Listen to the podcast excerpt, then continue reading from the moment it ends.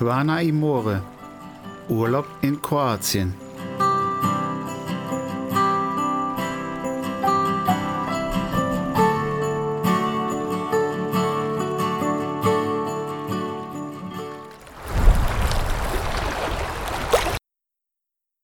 Hallo und herzlich willkommen zu einer neuen Folge hier auf Quana Imore. Ich bin's wieder, euer Markus. Heute ist Rosenmontag in den Karnevalshochburgen am Rhein, hier in Deutschland. Da stellt sich die Frage, K und K, also nicht die Donaumonarchen aus Österreich-Ungarn, sondern Karneval und Kroatien? Also schauen wir mal nach, kommt mit und los geht's.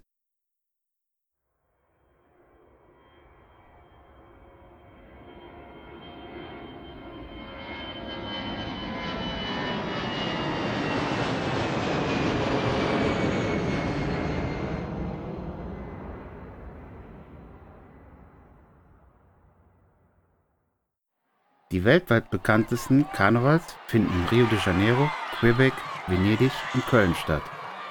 Aber auch in Kroatien hat Fasching eine sehr lange Tradition und ist ein echtes Highlight. Die bekanntesten Karnevals in Kroatien finden in der Kawana Bucht statt, in Rijeka, Opatja und Kastav. Der Karneval in Rijeka.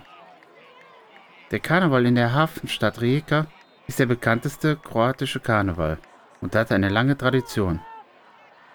Der Karneval fängt mit der Krönung des Prinzenpaares und der Übergabe der Rathausschlüssel an die frisch gekrönten an und endet mit dem Kinderumzug.